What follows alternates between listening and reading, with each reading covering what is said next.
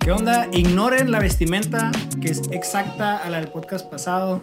Estu- tuvimos que grabar dos podcasts seguidos, pero queremos hablar de un tema increíble. Esperemos que estén bien.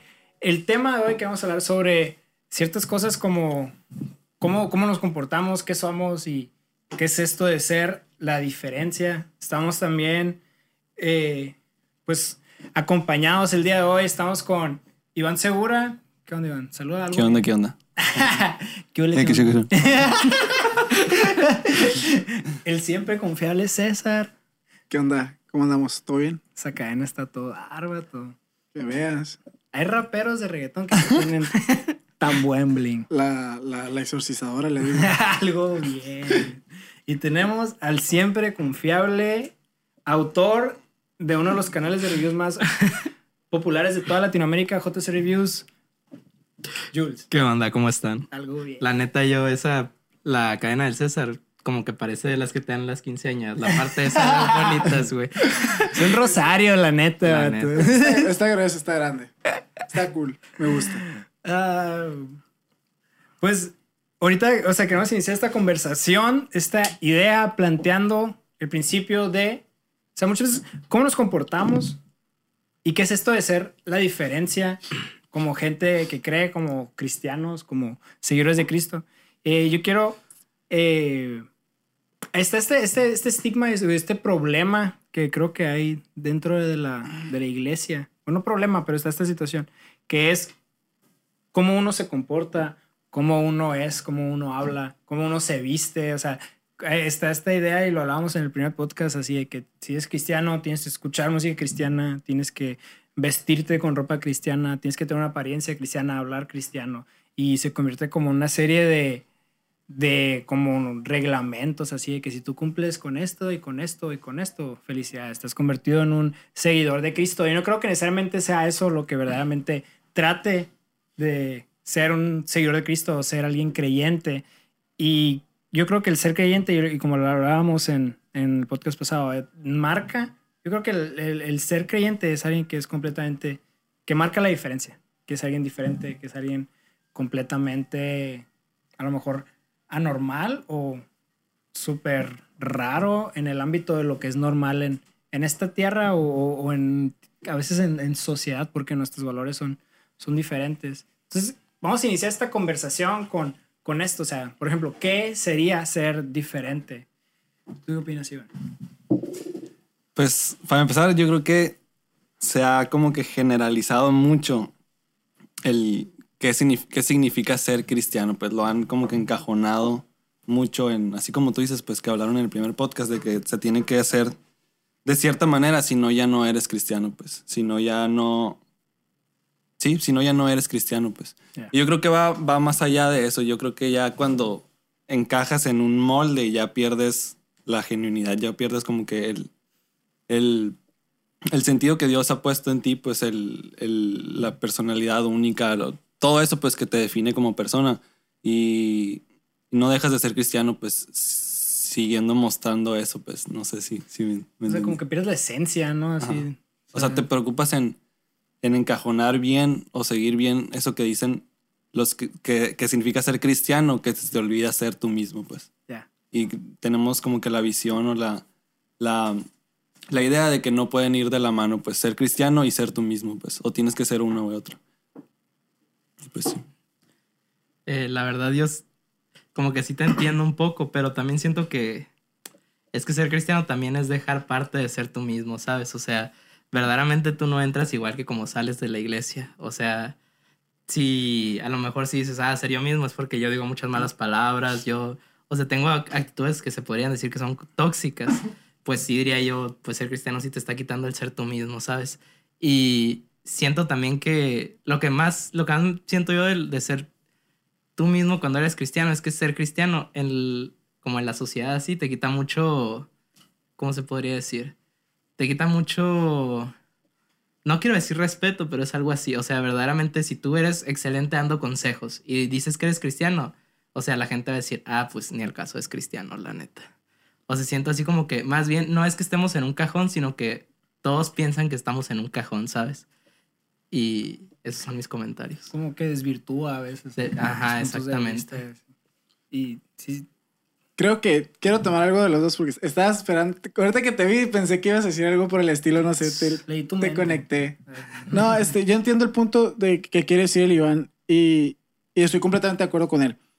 Dentro del mismo cristianismo hay que cuidar ser genuinos y hay que cuidar ser esa parte, esa esencia tuya, pero siendo un creyente. O sea, yo lo estoy viendo a él, el, el punto de él como una partida dentro ya, ya dentro de tu cristianismo, no, no querer este, asemejarte o, querer llevar la misma vida de cristiano que alguien más, pues.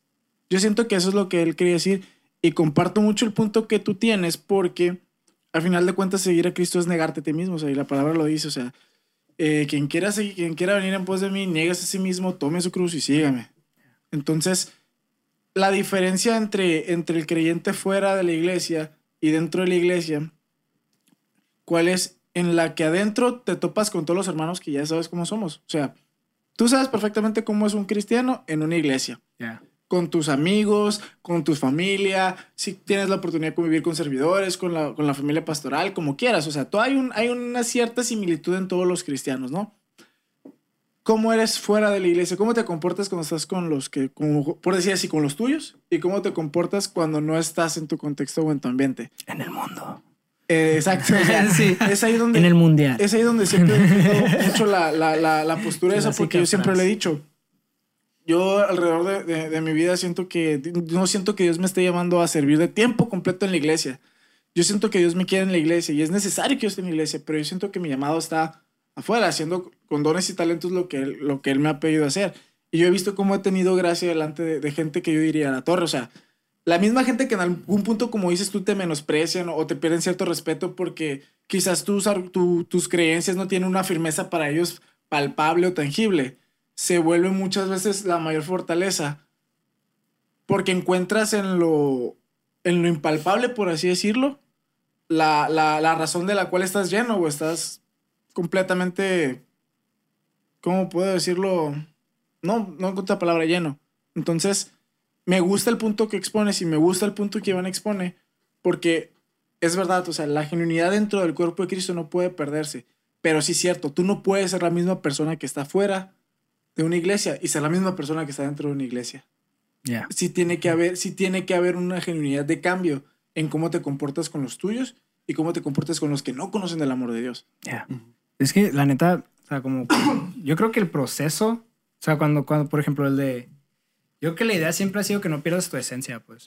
O sea, yo creo que como personas tenemos nuestra esencia, nuestra manera de ser, personalidad. eh, eso es natural en nosotros y no lo podemos perder, pero sí tenemos mañas, pues, que no necesariamente son buenas, que vamos como que aprendiendo a dejar o vamos dejando. Yo creo que ese es el proceso de, de una persona como creyente, pues, de, de ir dejando esas cosas y convirtiéndonos en mejores versiones de nosotros. Y, y es el proceso. Pero me gustó mucho que, que tomaran este, es- este concepto de la... ¿Cómo se dice? De ser genuino, pues. Yo, mi problema siempre ha sido la doble moral dentro de la iglesia. A mí no me gusta la idea de que seas una persona dentro y otra persona afuera.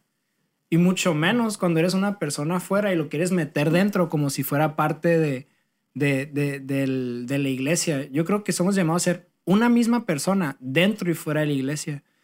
E- ese siempre ha sido el concepto de, de, de lo que yo creo que es el ejemplo que Jesús daba, porque era el mismo, eh, era sus, sus valores, su manera de ser, lo que él creía, no cambiaba en los ambientes que él estuviera, porque él se juntaba con lo mejor de lo mejor, con lo más religioso lo religioso, con lo vil y lo menospreciado, con lo rechazado, y Jesús era el mismo.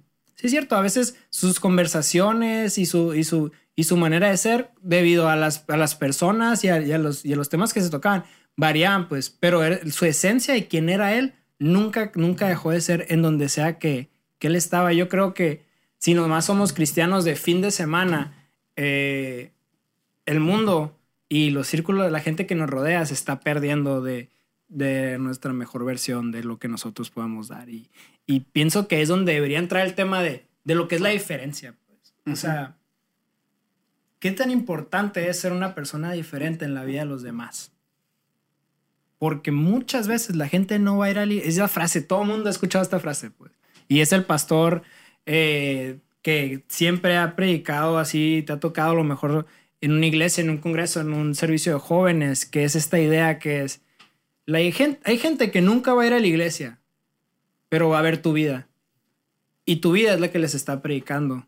¿Qué mensaje les estás dando a la gente?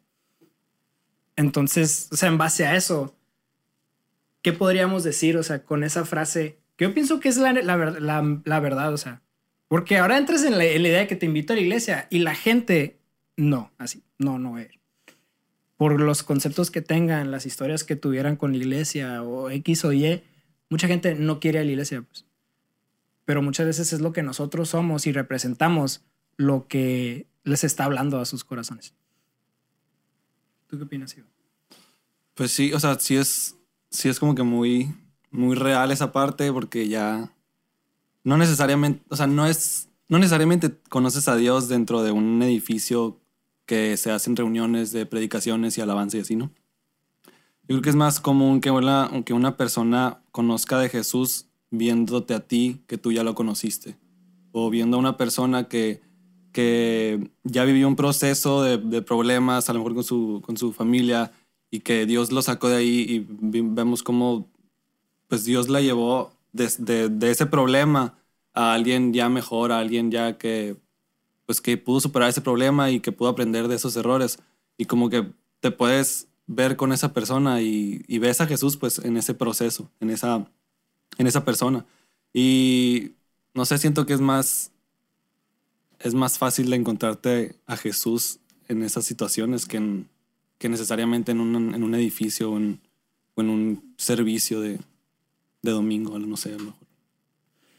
A mí, se me viene mucho una, una historia que, siempre cuentan cuando hablan del ejemplo de, de Jesús, que es que era un misionero que había como una aldea en donde tú quieras, pues en el área más recóndita de Sudáfrica, de la India, donde sea, en una aldea, y había un misionero.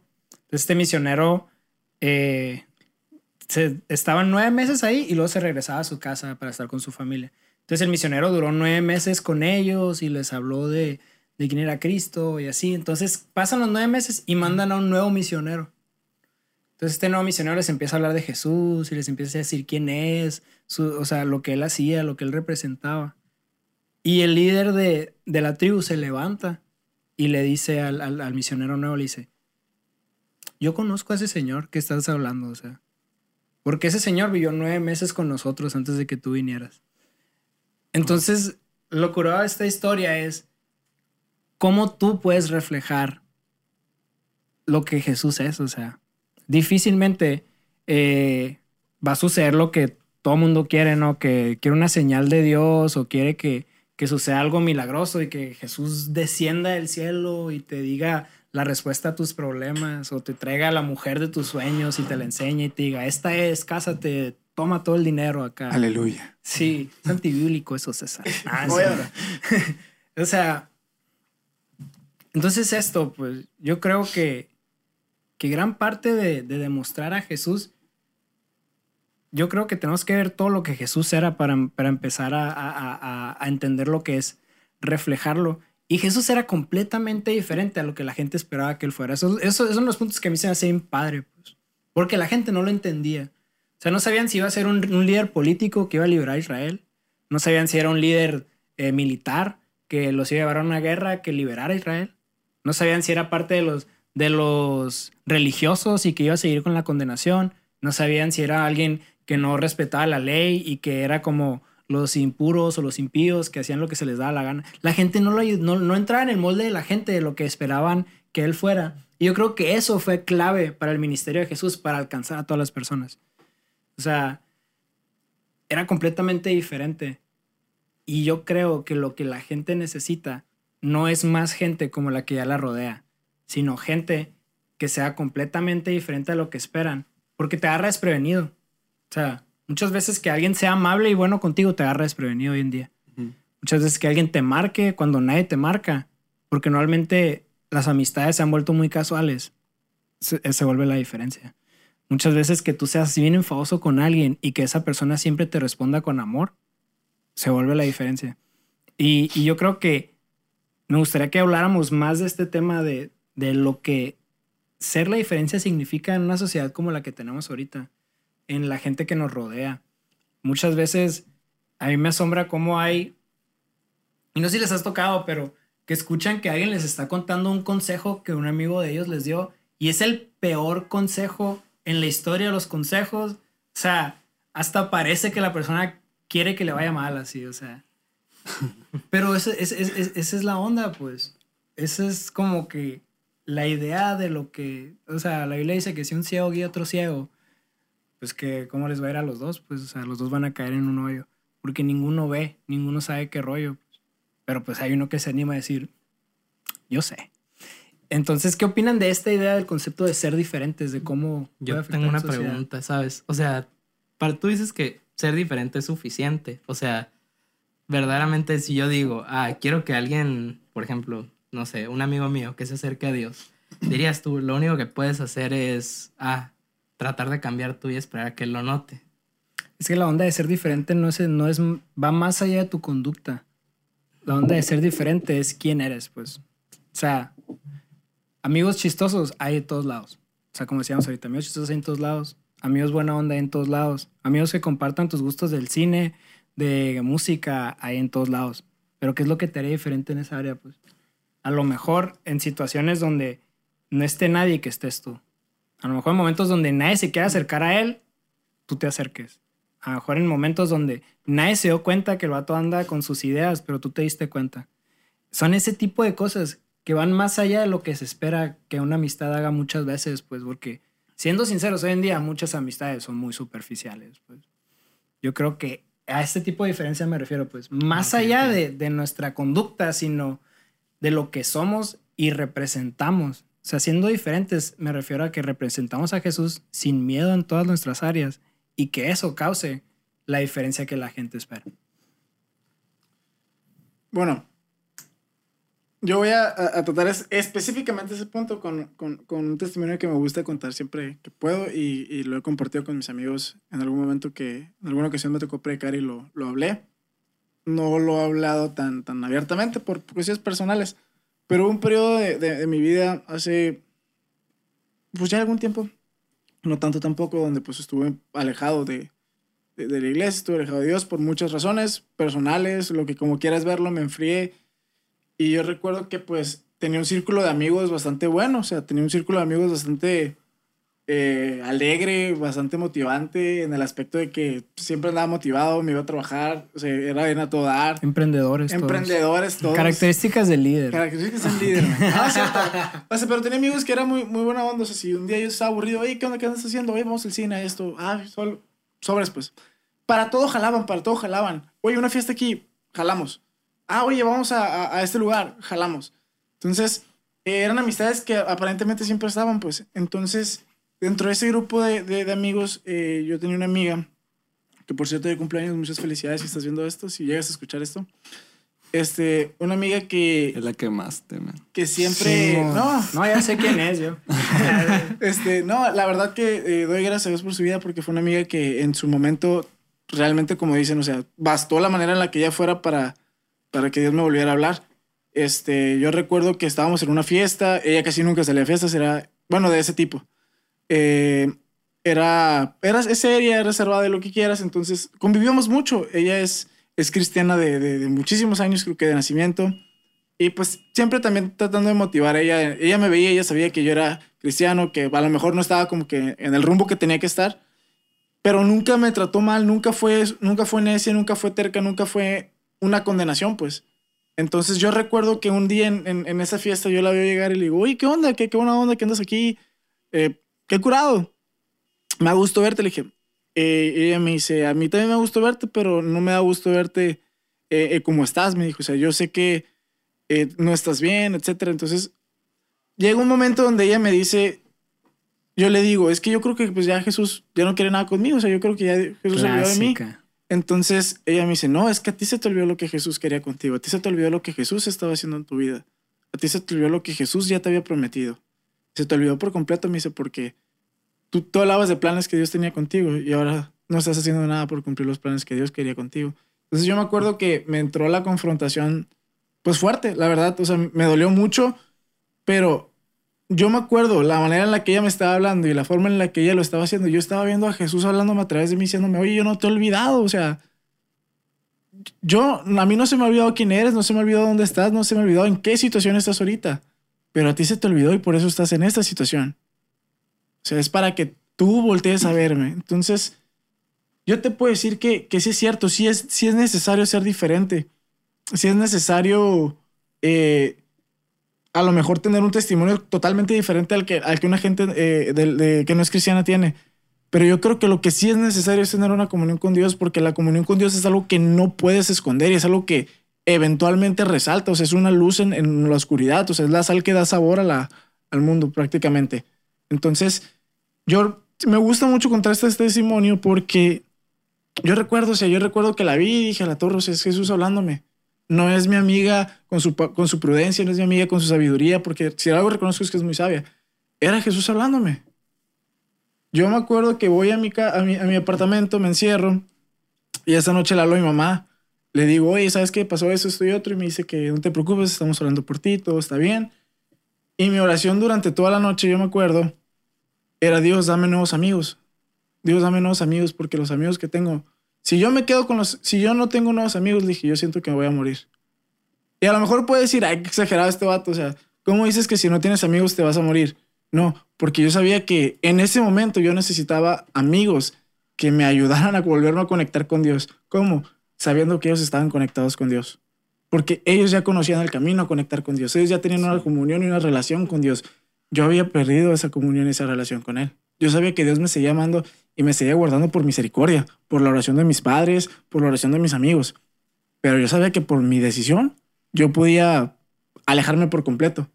Cuando, cuando paso esa etapa y vuelvo a, a- agarrar el, el camino, vuelvo a tener, batallo mucho para tener una comunión con Dios, se vuelve clave que, que conozco a nuevos amigos. O sea, realmente Dios contesta esa oración muy rápido y es- estos amigos que te hablo fueron una respuesta a una oración muy rápida que Dios contestó.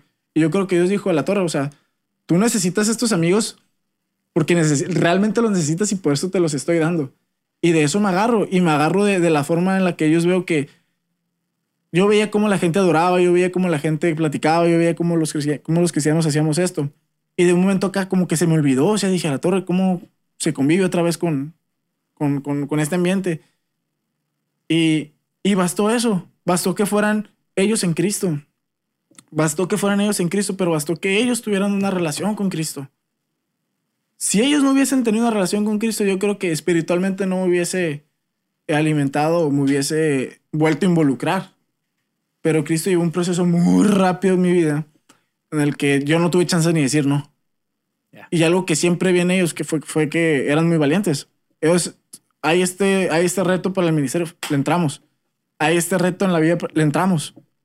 Y de repente eso empezó a llevarme a mí a, crecer a un nivel un poquito más y al poder llegar a un punto en el que yo decía, sabes que ya me siento espiritualmente fortalecido como para yo también poder eh, impactar. Y fue cuando me empezó a lanzar otra vez a, al, ministerio, eh, a cierto punto un, li- un liderazgo, por así decirlo. Eh, me vuelvo a hacer el al estudio bíblico. Y son cosas que me llevaron a crecer en Cristo. Es que es necesario, sí es necesario ser diferente o si quieres seguir una cierta, un cierto número de reglas para no caer en el juego de los, de los que no son creyentes, adelante. Pero es fundamental tener una relación con Cristo. Si tú no tienes una relación con Cristo, no brillas. Si tú no tienes una relación con Cristo, no eres sal. Si tú no tienes una relación con Cristo, toda palabra que salga de tu boca no se queda más en un- una sabiduría vacía. Una sabiduría de una reunión, una juntada. Porque cuando tienes una, una relación con Cristo, tu sabiduría viene de parte de Dios. Y la palabra de Dios nunca queda vacía, la palabra de Dios siempre queda plantada en el corazón de alguien. A mí también me pasó algo así parecido de que, que yo llegué así a, pues, a la iglesia y así. Y, y yo quería como que cambiar de ambientes, cambiar de, de amistades, porque ya era como que era notorio que no me estaba llevando a ninguna parte sana, ninguna parte correcta, ¿sabes? Como, y y veía como personas se acercaban a mí queriendo como que forzar la amistad, a lo mejor al principio, o, o como que muy insistentes, muy de que, hey, o sea, hay que ser amigos. No, no literal, no así, pero, hey, vamos a esto, hey, vamos a Ey, esto. contéstame los mensajes. Sí. Ey, ¿Quieres ir a mi casa? Oye. Y que por todas las redes sociales que tenía, ah, no, no es cierto. Contéstame por MySpace. Sí. Pero, Estás activado. pero ahorita posteé. que ya, o sea, que ya pasó ese tiempo donde a lo mejor se estuvo, no sé, forzando o lo que sea, que ya realmente ya llegó a una amistad genuina y verdadera, ya como que entiendes que esa era la amistad que necesitabas, pues. No porque, porque sea muy buena onda, lo que sea, lo que decías tú, sino porque era la amistad que te llevó a conocer más a Dios, a acercarte más a Dios, a ser mejor persona, pues.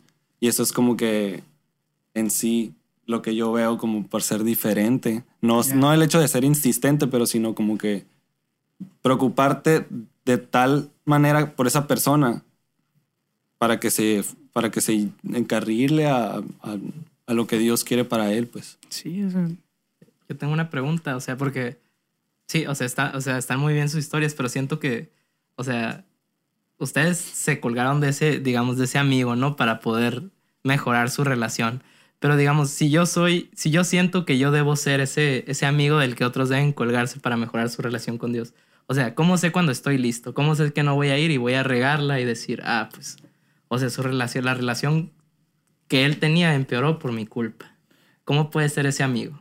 Pues es que por ej- yo creo que si verdaderamente te interesa la vida de esa persona y su amistad, difícilmente va lo que tú hagas va a llevar a que esa persona sea lastimada, pues. Y más aún si eres alguien como decía el César que en la comunidad con Dios nosotros creemos, o sea, y me gusta mucho lo que dice el César que en la comunidad con Dios, en, en- cuando entre más conoces a Jesús, más conoces, no, más te conoces a ti mismo. Yo creo que eso es, es una realidad.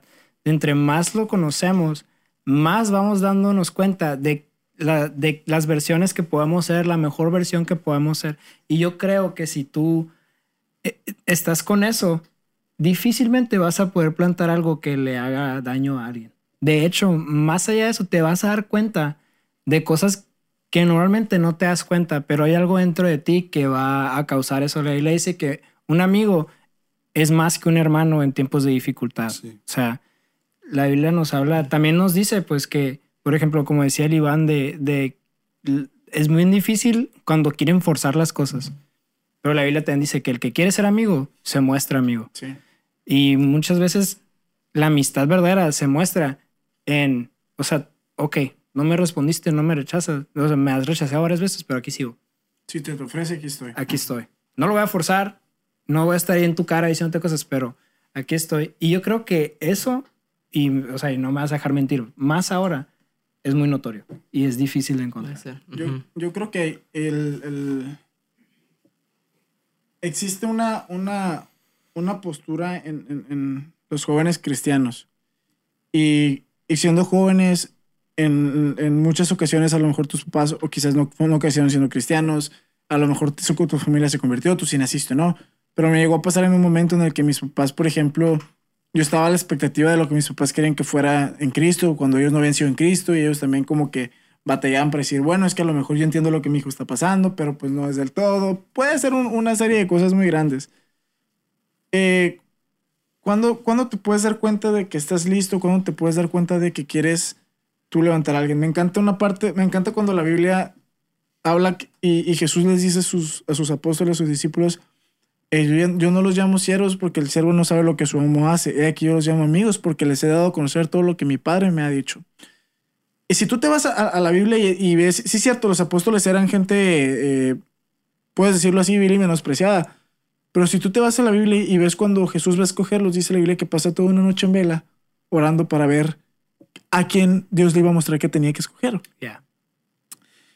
Y yo creo que hay un- aquí en el punto de decir estoy listo no estoy listo, se basa en orar por tus amigos. En, yo literal, o sea, hasta, hasta ahora me doy cuenta, yo pasé una noche en vela orando por mis amigos. Y pasé una noche en vela fea, donde dije, lloraba y, y yo creo que repetí lo mismo toda la oración. Y tuve que pasar esa, oración- esa noche en vela para orar y- y que no solamente buscar a Dios, sino encontrar a Dios y que me dijera, sí, en su momento van a estar. Y llegaron en su momento. Llegaron cuando yo necesitaba que llegaran. Porque te puedo decir, llegaron en el momento en el que Dios dijo, ¿sabes qué? Aquí están. Ahora te voy a arropar y te vas a fortalecer. Del otro lado está la parte en donde tú dices, bueno, ¿sabes qué? Yo borro por mis amigos porque yo quiero que ellos conozcan de Dios. Yo quiero que ellos conozcan, yo quiero que ellos sientan esa paz que a lo mejor no encuentran. Yo quiero que encuentren ellos ese consuelo en donde no lo están encontrando. Y, la respuesta ante todo va a ser siempre una, una acción basada en una oración. Una acción que no está basada en una oración es una acción efímera. Pero cuando todo lo que haces está guiado por la revelación de Dios, porque si tú oras y tú buscas a Dios para encontrarlo, Dios te muestra, ya llevas una ventaja en que quizás tú pienses, es que no sé si estoy listo o no, pero ya Dios viene detrás de ti y te dice, ¿sabes qué? No importa. A lo mejor no es el momento, pero aquí estoy, aquí estoy detrás de ti y para atrás no te vas a hacer.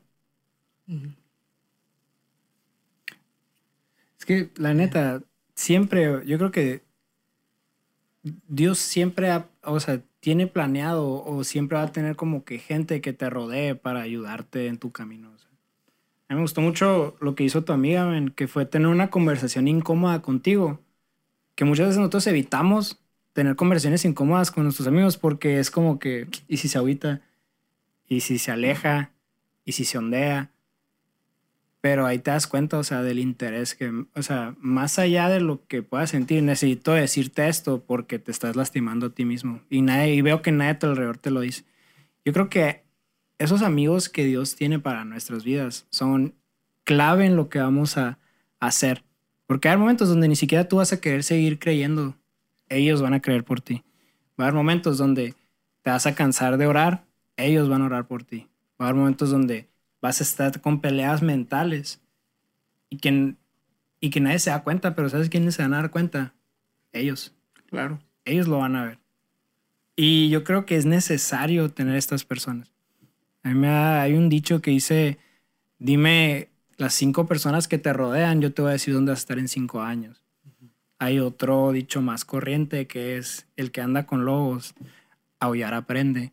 es, pues que, o sea, que significa, que significa, pues la, la, gente con la que te rodeas eventualmente vas a agarrar sus mañas, pues. Sí. A mí me, me, da cura porque hay, hay esta cierta idea que no está mal, o sea, que dicen que si tu círculo cercano son pura gente creyente, pues no estás haciendo nada por la gente no creyente, ¿no? Así como que ese concepto de, de alcanzar, pues. Pero yo creo que parte de tus personas más cercanas tienen que tener tu misma fe.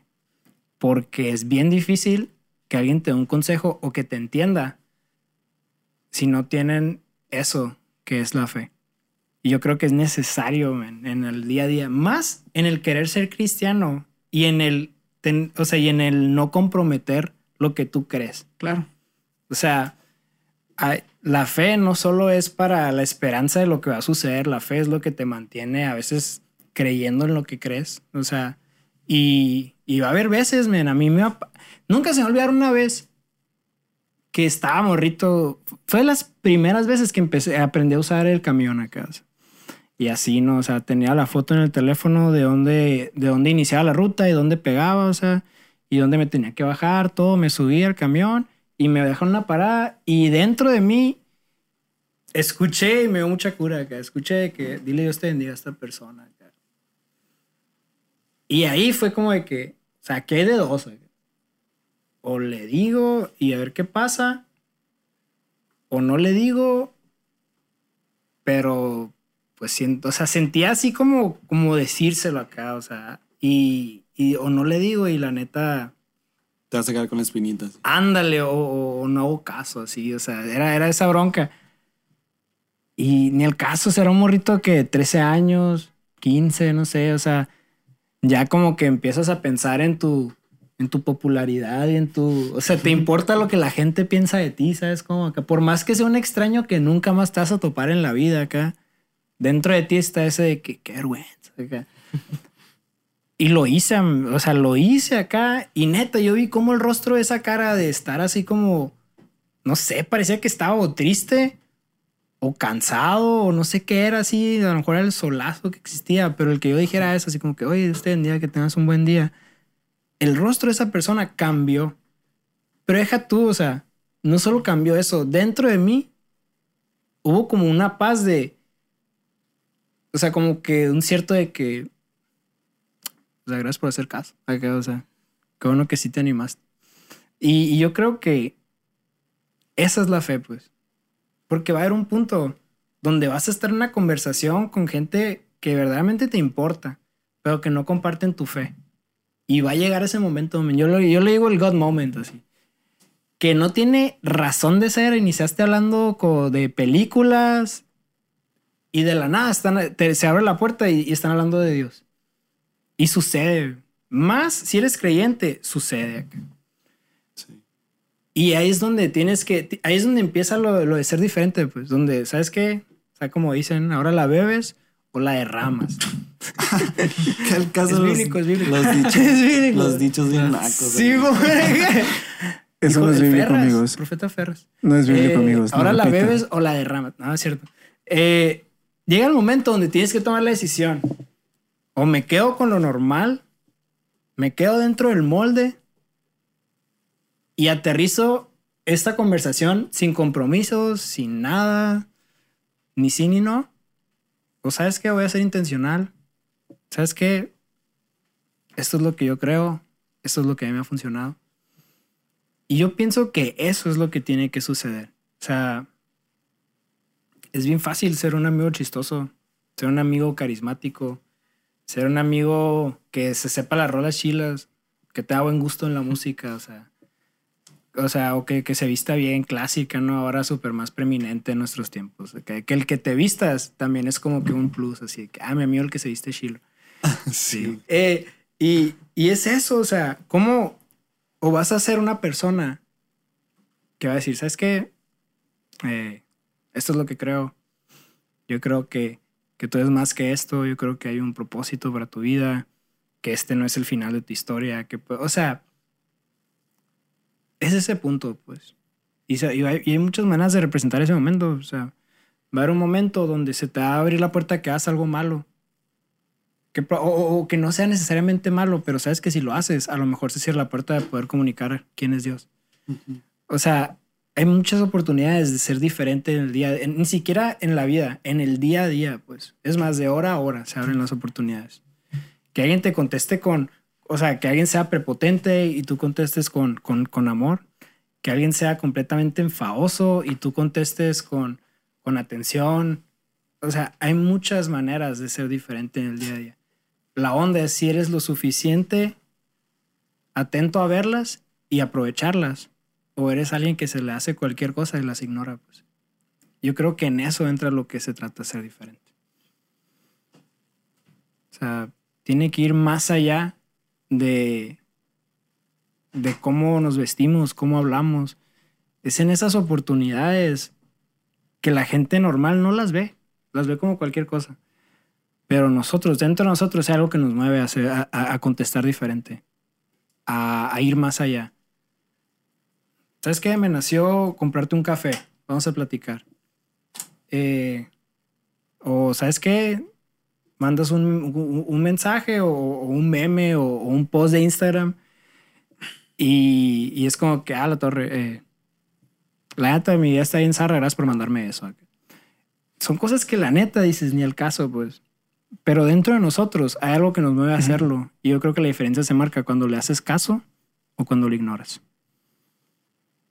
Y parte de la experiencia de ser cristiana se disfruta más cuando te lo tomas en serio. Cuando para ti se vuelve más allá de que un cuadro de conducta, que un círculo social. Cuando realmente crees en lo que hacemos y en lo que Dios es, que empiezas a disfrutarlo. O sea, ya la alabanza no es solo música, ya se convierte en la alabanza y la empiezas a disfrutar.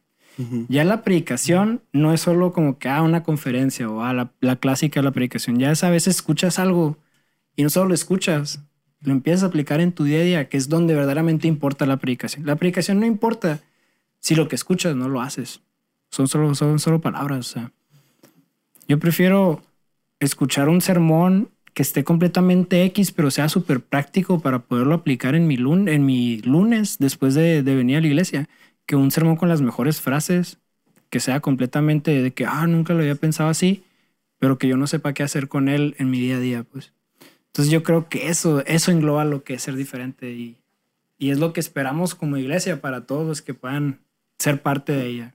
tenemos que aprender a ser disruptivos entre nosotros mismos. Tenemos que aprender a dejar de, de, de ver un qué, qué puede pasar o un, un me va a ver mal o, o lo que quiera, como quieras verlo, pero tenemos que aprender a ser disruptivos, a, a, ser, a ser completamente intencionales. La gente se asusta cuando eres intencional porque ve realmente hacia dónde estás yendo, pues ve realmente que estás queriendo hacerle ver a alguien lo que quizás no está viendo o está viendo que tú estás queriendo hacer un cambio en tu vida porque sabes que no va por ahí.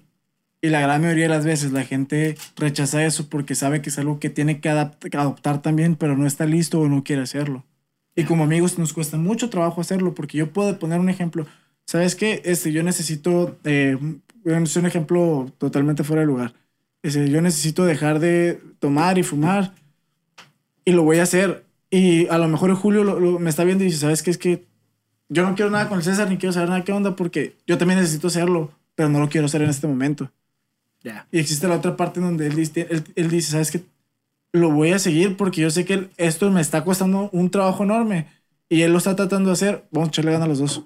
Ya. Entonces, ojo, no puede ser esto entre los dos nomás, porque si los dos estamos tratando de dejar algo en lo que somos débiles, vamos a caer. Tenemos que pegarnos a alguien que, que, que nos pueda apoyar también y que esté firme. Pero sí tenemos que aprender a, a ser disruptivos en las decisiones que tomamos en base a Cristo. No podemos decir ahorita no.